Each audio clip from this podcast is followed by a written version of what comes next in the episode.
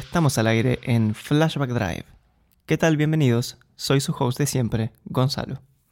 Este es el quinto episodio o el sexto episodio, no sé, perdí la cuenta, de esto que yo llamo Flashback Drive. Un espacio, un podcast en el cual compartimos historias y anécdotas de esas que no se pueden encontrar en internet, de esas que no se pueden googlear. Eh, en el capítulo de hoy estoy solo, ¿sí? Bueno, para los que lo están viendo por, por YouTube, en el set ahora hay una computadora desarmada enfrente mío. Así que esto está, esto está improvisado, se va viendo sobre la marcha.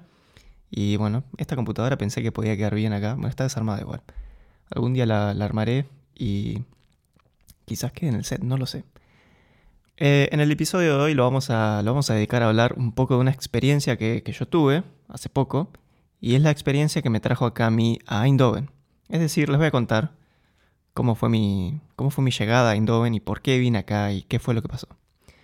Em, para los que no me conocen muy bien o no lo sé, pero esto yo siempre se lo cuento a todo el mundo. Y uno de los objetivos o una de las ambiciones, por así decirlo, la palabra ambición tiene por ahí una connotación un poco negativa, pero una de mis aspiraciones, de mis sueños, qué sé yo, qué sé cuánto, es trabajar en el automovilismo y hacer electrónica para la Fórmula 1. Y porque me gustan mucho los autos, me gustan mucho las carreras y la electrónica aplicada a eso me resulta muy interesante. Y bueno, eso es algo que hacerlo desde Argentina es, un poco difícil. Yo soy argentino, viví en Argentina. Y bueno, era, digamos, parte del plan para llegar ahí es salir de la Argentina. Entonces yo estaba buscando una experiencia en el exterior, estamos hablando por el año 2020, y en ese momento yo trabajaba en software. ¿Sí? Programaba y hacía software en el rubro industrial. Estaba muy bueno, me iba muy bien. Y bueno, es más o menos nos situamos en noviembre o diciembre del año 2020, todavía la pandemia en su curso, ¿sí? un poco de no se sabe qué iba a pasar. Eh, y bueno, como les decía, yo en ese momento estaba haciendo software en el rubro industrial. Yo voy a contar acá algunas cositas que me pasaron en mi antiguo trabajo que no son particularmente buenas, ¿sí? Es una historia que, digamos, hay una parte de la historia que tiene como un final triste, eh, pero quiero que sepa, porque a ver, la gente que me conoce va a poder darse cuenta de qué empresa estoy hablando. Y bueno, si me conoces un poquito a mí y si buscas en LinkedIn, se van a poder dar cuenta del nombre de la empresa. Pero quiero que quede claro una cosita antes de que yo empiece a contar. En ningún momento quiero decir nada negativo de esta empresa. En mi trabajo yo la pasé muy bien.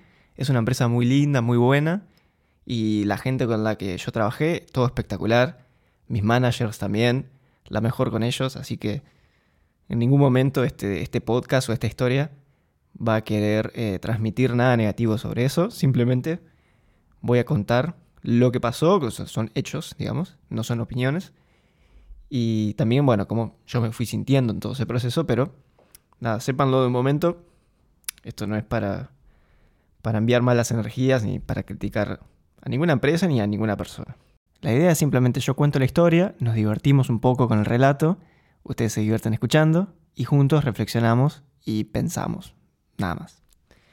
Bueno, más o menos noviembre o diciembre, octubre, vamos a decir octubre del 2020, eh, de nuevo, ahí eh, programando un poquito, viendo ahí los proyectos en los que estábamos, lidiando con algunas cuestiones, ¿sí? De software y de programación. Y sale una convocatoria en esta empresa, es una empresa multinacional, una convocatoria para hacer un programa en el exterior, ¿sí? Un programa en Alemania. Y la onda de este programa es que tomaban a 20 jóvenes de todo el mundo, 20 personas nuevas en la empresa, relativamente nuevas, con, con menos de 5 años de, de, experiencia en la empresa, y jóvenes, a ver, recién recibidas en los rubros de la electrónica, la mecánica, todo este tema. Y la onda era que estos 20 elegidos de todo el mundo vayan a Alemania, que es donde está la sede central de esta empresa, hagan un training, ¿sí? se capaciten en las tecnologías claves de la empresa, lo que se viene en la empresa, y también se capaciten en algunos temas de project management y qué sé yo, qué sé cuánto, cosa de que absorban la cultura de la empresa, que absorban los valores de la empresa, que absorban el, núcleo de la empresa, ¿sí? porque es una, empresa, una empresa alemana. Entonces que vayas ahí al, núcleo, al centro de todo, te nutras con los valores de la empresa, que te nutras con conocimiento técnico y después vuelvas a tu región, regreses y esparzas tu conocimiento, que prediques, por así decirlo, ¿no? Se, abrió esta convocatoria, yo vi la noticia y dije, mm, perfecto, me voy a anotar, buenísimo. Y bueno, había que hacer un video de, no sé, dos minutos, qué sé yo, presentándote, contando un poco quién sos, qué sé yo, qué sé cuánto. Hago todo el proceso de selección. Me enteré que era como bastante... El cupo en, digamos, en todo Latinoamérica era un cupo de solo tres personas. Y encima eran tres personas en las tres ramas principales de la empresa y yo estaba en una sola rama. O sea, básicamente yo podía aspirar a un solo cupo en toda América Latina y bueno, éramos más o menos 70 personas en total. 70 jóvenes. Pasa todo el proceso de selección, entrevista 1, entrevista 2. Me hacen un examen de inglés larguísimo, pero mal, duró como dos horas y media o tres capaz. Y en diciembre del año 2020 me eligen a mí como uno de los, de los participantes para este programa, para este, para este training, para este curso o para esta experiencia que se iba a hacer en Berlín en el año 2021. Así que perfecto, wow. Imagínense todo el filtro que, logré pasar. yo siempre, eh, no sé cómo, pero entre los 70 elegidos, yo fui uno de ellos. Y en diciembre del año 2020 me dijeron, Gonzalo, en septiembre del 2021 te vas a Berlín por un año. Y nada, te vas ahí, vas a ir a aprender, te vas a capacitar, vas a hacer proyectitos, eh, vas a conocer gente nueva. Así que genial. Es algo que yo buscaba, es algo que yo quería. Y bueno, contento, buenísimo. Así que en diciembre de 2020 empiezan todas las preparaciones para hacer este programa en Berlín. Teníamos entonces 10 meses, ¿sí? Para hacer todo el tema de los papeles, el tema de la visa, eh, los permisos de trabajo, no sé, sacar pasaje, buscar dónde vivir, tratar de aprender un poquito de alemán también, eso siempre ayuda. Y bueno, empiezan a pasar los meses y los avances empiezan a ser lentos. ¿sí? Empieza diciembre, enero, febrero, marzo. Eh, y bueno, el tema de siempre de las visas y todo eso, cuando uno tiene que sacar turno con la embajada, planificar todos esos temas con, con la embajada, firmar un contrato, no sé, arreglar el tema de las viviendas, todo esto lleva mucho tiempo. Lleva dos o tres meses como mínimo, como rápido. Eh, y el avance ah, estaba siendo un poco lento y nada, yo me comunicaba mucho con la gente de recursos humanos de Argentina porque ellos eran mi puente con Alemania, porque Alemania era la que en realidad manejaba todo. Y en un momento llega, llega el contrato desde Alemania que yo tenía que firmar para poder, digamos, entrar al programa. Y insisto, éramos como 20 participantes de todo el mundo. Entonces Alemania envío los 20 contratos, que eran todos iguales, a los 20 participantes del programa, yo en Argentina, uno en Chile, por ejemplo, había, un par en México, uno en Colombia, había otras personas de Sudáfrica, de China, creo que de Rusia también, sí, de Rusia. Eh, bueno, no sé qué otros lugares más, pero todo el mundo. Y todas las, los 20 participantes, o más o menos 20, con el mismo contrato. Y el contrato era que uno iba a trabajar a, Berlín, a Alemania, por un año, pero permaneciendo en la nómina laboral de su país de origen. Es decir, que uno va como delegado de su propio país, o sea, vas como representante de tu país. Yo iba como argentino a Berlín, pero no es que estaba contratado como un trabajador alemán. Eh, imagínense, por ejemplo, las Olimpiadas, ¿sí? que nada, uno va a competir ponele, a Tokio 2020 y en realidad no es que uno trabaja o hace deporte para Tokio, simplemente uno representa a su país y va hacer representación en calidad de representante eh, al país en, cuestión, al país que es el host, ¿no? Entonces, bueno, como condición de delegados, todos permanecemos en nuestra propia nómina laboral de nuestros propios países, lo que significa que seguíamos cobrando en nuestro país de origen. Nuestro sueldo iba a parar a nuestro país de origen y de ahí teníamos que, de alguna manera, llevar la plata hasta Europa para poder vivir ahí por un año. ¿Qué pasa? Esto no era problema para casi nadie. Mejor dicho, esto eh, no era problema para nadie, excepto para mí. ¿Por qué? Porque para los que no lo saben, la Argentina tiene algunas disposiciones económicas y un escenario económico que es raro, ¿sí? Que es atípico y que no suele ser lo mismo en el resto de los países. Eh, y el problema que se me presentaba a mí en particular era que si yo cobraba mi sueldo en Argentina, lo iba a recibir en pesos, y por el tema del cepo cambiario, yo no puedo comprar una cantidad ilimitada de euros por mes eh, para poder llevármelos a Europa. Tenés el cepo y puedes cambiar hasta el equivalente de 200 dólares por mes. Y eso es obviamente un obstáculo gigante, porque uno con 200 euros al mes no te puedes alquilar un lugar para vivir y tampoco puedes estar viviendo un mes con eso en Europa. Entonces, yo sabía que ese tema iba a ser un tema complicado, iba a ser un obstáculo, iba a ser el obstáculo que había que superar. Y cuando yo vi que el contrato era en condición de delegado, en el que yo iba a Alemania como delegado argentino, ahí me di cuenta que iba a ser todo muy difícil porque en ese caso a mí el cepo cambiario me, destruía, porque me imposibilitaba a mí de mis pesos que yo cobro en la Argentina, mm, no los podía convertir a euros. Y olvídense del valor, porque también hay un desfasaje en lo que es la cantidad que uno cobra, pero imagínense que me aumentan el sueldo a lo que es necesario para que uno pueda cobrar lo que sea, ni siquiera así, porque ni siquiera así uno tampoco puede cambiar los, los euros. Entonces eso para mí era, era algo que no... Yo no sabía cómo, cómo resolver. Eh, me acuerdo que mi empresa en su momento, en mi trabajo, había unos, unos asesores, unos consultores en todo el tema impositivo y en todo el tema... Era una empresa externa que nos, que nos asesoraba, que me asesoraba a mí. Y yo les expliqué a ellos, che, me, me ofrecieron un contrato que es con que yo voy a seguir cobrando acá en Argentina. ¿Cómo hago para, tener euros? Y ellos me decían, no, pero mirá si compras dólar MEP y si compras estos bonos después dentro de tres días, qué sé yo, qué sé cuánto. Yo no entendía nada. Imagínense, todo ese tema yo soy, no sé mucho de eso.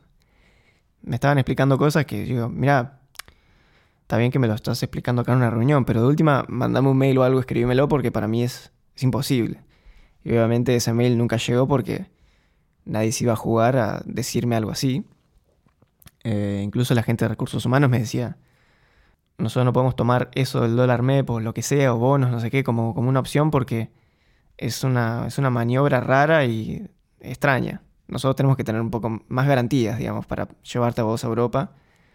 Eh, si fuera por un mes o dos meses, qué sé yo, por ahí encontramos ciertas, ciertas formas o ciertas maneras, quizás usando una tarjeta de crédito corporativa o algo así, pero eh, para estar un año, no es, mucho más difícil.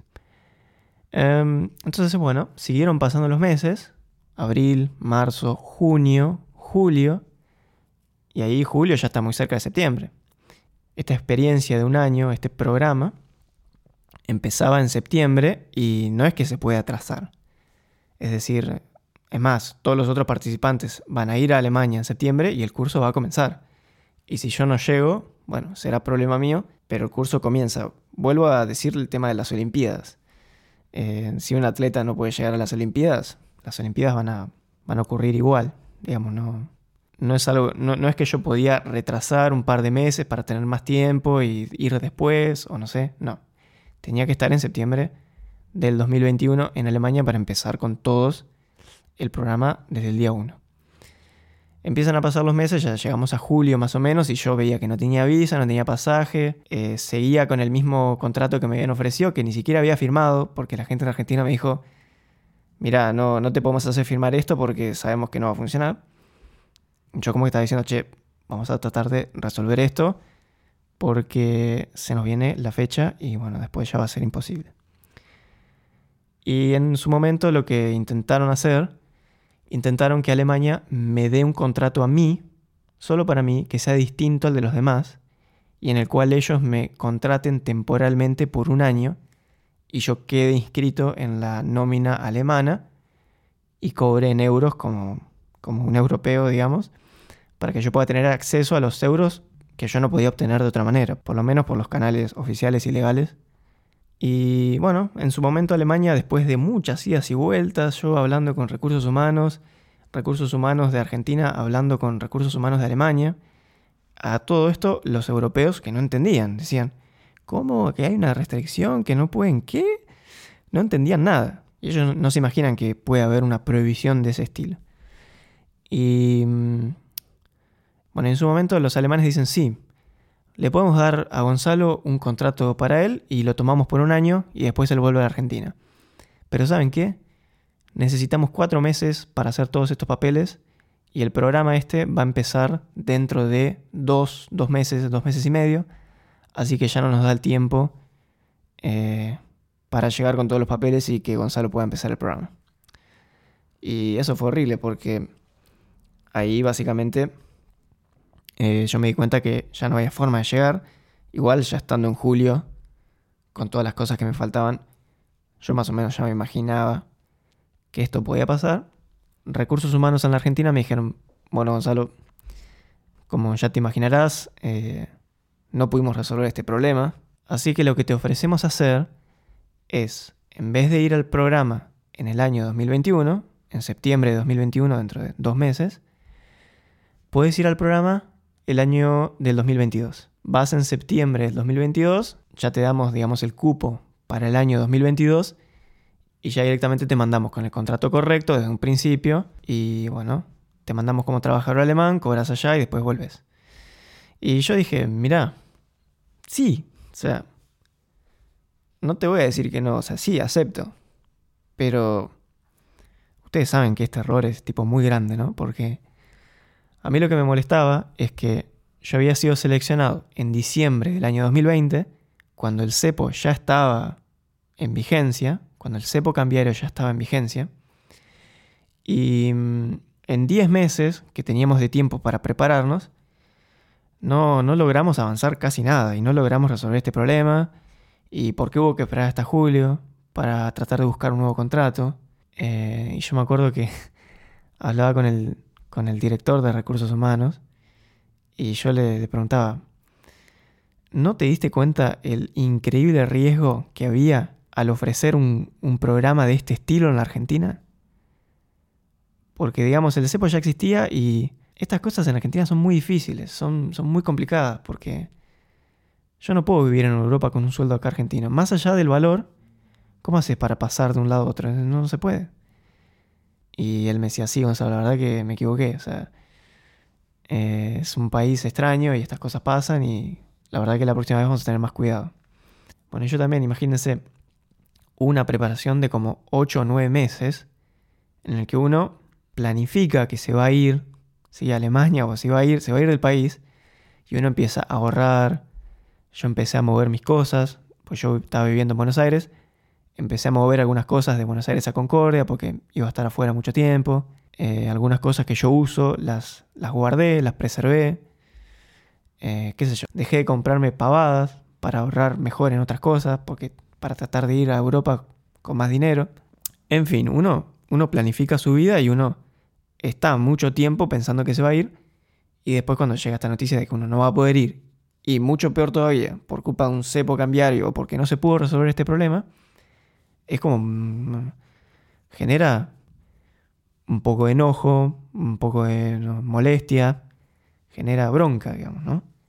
Eh, nada, yo estaba como, dale, sí, acepto ir en, en, septiembre del 2022, pero ojo que yo no sé si llego a septiembre de 2022 acá en la empresa, le digo.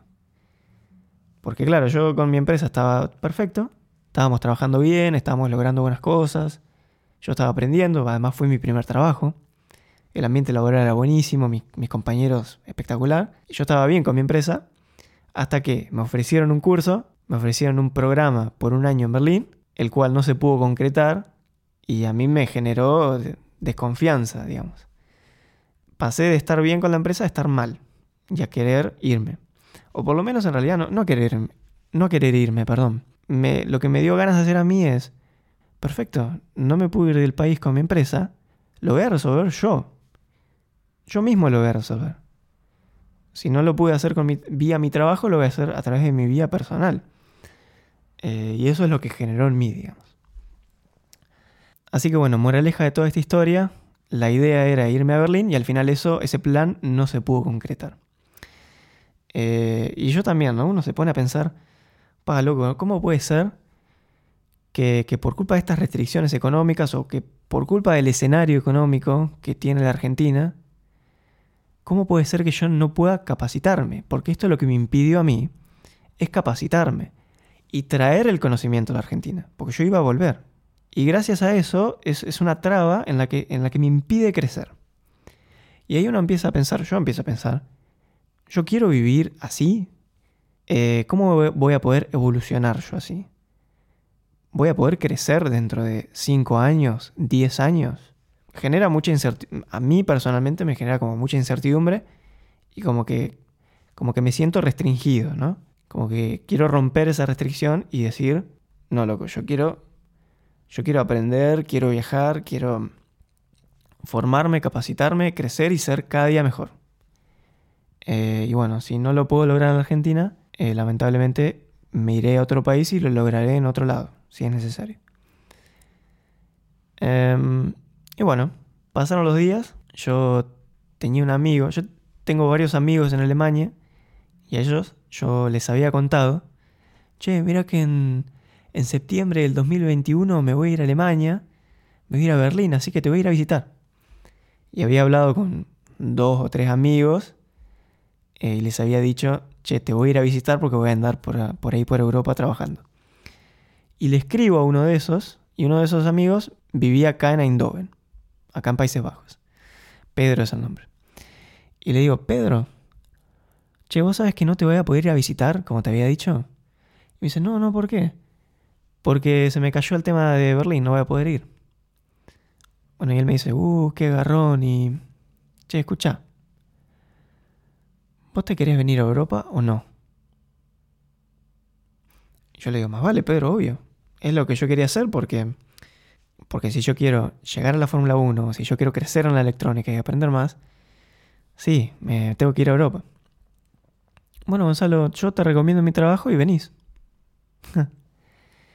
y bueno, pactamos ahí, che, en dos semanas nos reunimos, acomodamos el CV un poco, vemos tus habilidades, en qué, qué experiencia tenés, en qué sos bueno, en qué no sos bueno, y, vemos qué podemos hacer. Y dicho y hecho, a las dos semanas nos reunimos y también tuvimos una o dos reuniones más. Lo que termina pasando es, Pedro me refiere, a la semana se ponen en contacto conmigo, me mandan un mail, che, escuchamos de vos, queremos saber, eh, reunirnos con vos, así te conocemos un poco, qué sé yo, qué sé cuánto, como digo siempre yo. Y bueno, entrevista 1, entrevista 2, que fue técnica, después una reunión más, una tercera reunión, y al final lo que termina pasando es, me terminan ofreciendo un contrato de trabajo permanente acá en Países Bajos, acá en la ciudad de Eindhoven, para esta empresa que no lo dije, pero es una empresa que hace más que nada electrónica de potencia. Es la electrónica destinada a altas tensiones o altas corrientes o a conversores de potencia etcétera, etcétera, que a mí me venía bien porque me iba a permitir a mí virar del software, de programar, de hacer sistemas, de hacer IT industrial, a moverme más hacia la electrónica pura y dura, que es hacer hardware, hacer circuitos, estar en el laboratorio y hacer electrónica de potencia, que es por ahí el rubro más fuerte o más presente en, los motores de un auto de Fórmula 1. Porque esos motores son, son híbridos, es decir, tienen eh, un motor convencional de combustión, pero también está asistido por motores eléctricos y por una batería y por un inverter y qué sé yo, qué sé cuánto, que caen dentro del ámbito de la electrónica de potencia. Entonces para mí resultaba muy atractivo porque estaba bastante alineado con eh, mis aspiraciones. Y bueno, todo esto con la ayuda de Pedro, por supuesto, porque Pedro me contaba, no, porque mira que acá esta empresa es buenísima, vas a conocer un montón de gente que sabe un montón, eh, los recursos que tenemos acá están buenísimos, y además en Eindhoven hay otras empresas de tecnología, en, en Eindhoven hay mucho diseño, es como una especie de cuna del diseño, y bueno, yo terminé confiando plenamente en lo que me contaba Pedro, y firmé el contrato. Y en dos meses yo firmé el contrato, creo que fue el día 26 de noviembre del año 2021. Se puso en marcha el proceso de mi visa de trabajo y si mal no recuerdo, el día 10 de enero, yo fui a buscar a la embajada en Puerto Madero, en Buenos Aires. Fui a la embajada de los Países Bajos y retiré mi pasaporte que tenía la visa. Eh, la visa de trabajo ya lista. Y ya en mi contrato estaba estipulado empezar el primero de febrero del año 2022. Así que yo fui del 26 de noviembre de tener un papel a firmarlo de 0 a 100 hasta el primero de febrero del año 2022. Y eso para mí estuvo muy bueno porque ah, todo lo que no pude hacer en los 10 meses en mi empresa anterior, esto se resolvió al toque en, mi nuevo trabajo, básicamente, en mi nueva aventura. Eh, y bueno, fue cuestión de ya sacamos el pasaje, eh, me dieron un mes de hotel para que yo pueda llegar y me, asiente acá un poquito, busque dónde vivir, conozca un poco la ciudad y bueno, ya tenga un mes de alojamiento asegurado. Y esa es la historia. Así es como agarré mis poquitas cosas que tenía, un bolso, una valija y una mochila, y me vine acá para los Países Bajos y para la ciudad de Eindhoven a hacer electrónica, a hacer diseño de hardware. Y lo bueno que, por supuesto, apoyado por mi amigo Pedro, que bueno, él me ayudó un montón con miles de consejos y bueno, Pedro, Pedro estudió conmigo en el ITBA, así que, yo lo conozco desde el año 2014 a Pedro. Así que, bueno, ya ocho años que nos conocíamos y eso siempre ayuda muchísimo cuando uno llega como paracaidista a una nueva ciudad, ¿verdad? Porque caí yo en un paracaídas y, bueno, Pedro me ayudó un montón con, con miles de cosas para, para que yo pueda rearmarme bien acá y la verdad que fue un proceso fue un proceso dentro de todo muy fácil y muy lindo porque a mí me gusta, son experiencias que a mí me, gustan vivir porque, nada, llegas a una nueva cultura, tenés que hacer nuevos amigos, estás en una ciudad nueva, trabajo nuevo, idioma nuevo también. Creo que los puntos, como las conclusiones de toda esta historia es, em, es una pena que todo el escenario económico que ocurría en la Argentina por lo menos en el año 2020 haya me haya bloqueado a mí la posibilidad de aprender y ser mejor argentino y saber más y trabajar mejor. Y que eso eventualmente me condujo a mí a abandonar el país, lo cual me parece muy triste. Em, después por ahí otro punto para concluir es, yo estaba trabajando y me pasó algo por ahí, una experiencia no tan buena, pero que yo logré convertir o que yo logré transformar eso, eso no tan bueno en algo muy bueno y en algo muy positivo que me hizo crecer a mí un montón. Porque después de eh, la cancelación de lo de Berlín, yo me pude haber quedado de brazos cruzados o por ahí descontento con, mi trabajo o triste o qué sé yo. Pero nada, intenté, mm, intenté usar esa energía para transformarlo y bueno, tratar de usar todos los recursos que yo tenía para lograr el objetivo que era eventualmente venir a trabajar a Europa.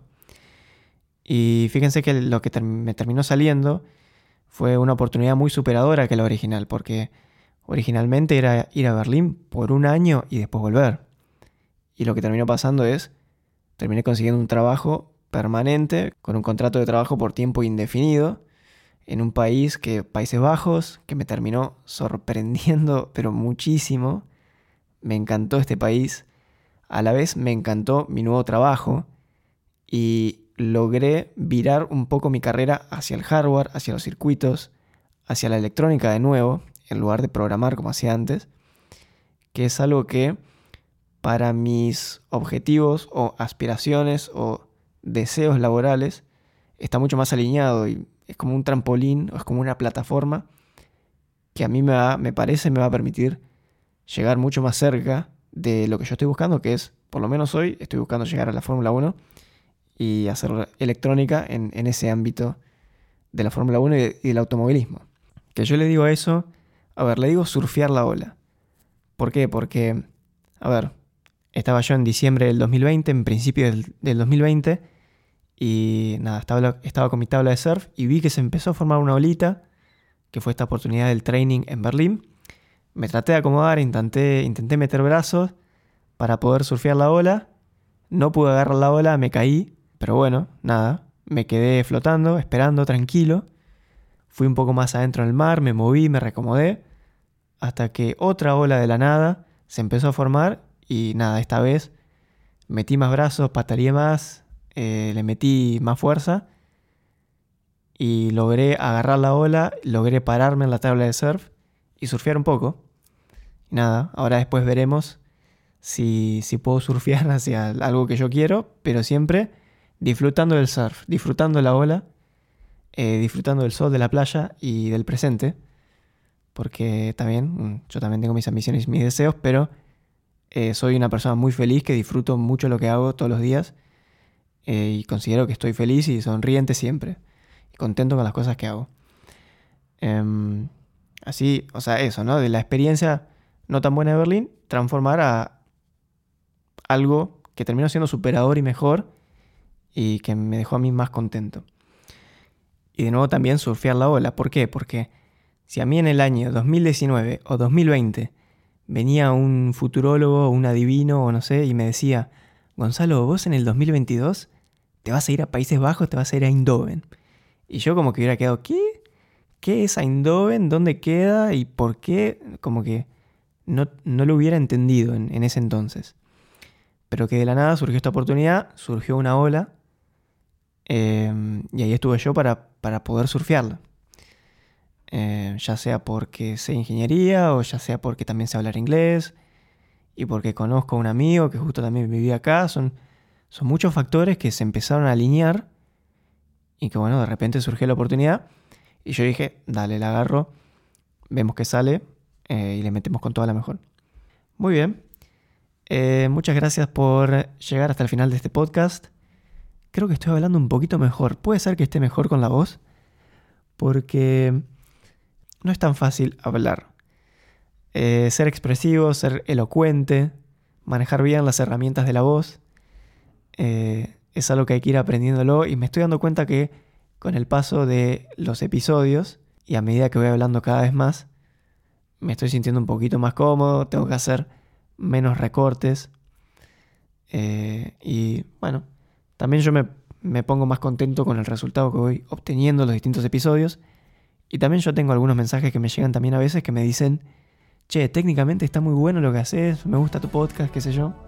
Desde ese punto de vista creo que estoy creciendo de a poquito. A ver si puedo ser un poco más consistente con, con la frecuencia con la cual subo, porque nada, subo un capítulo, después espero mucho tiempo, después subo otro. Pero bueno, eh, vamos de a poquito, hago lo que puedo. Y lo importante es que ustedes se enganchen y lo escuchen. Estoy viendo los números del, podcast y me gustaría que lo escuchen todavía más gente. Pero mm, bueno, sí estoy contento con el resultado. Espero que ustedes también.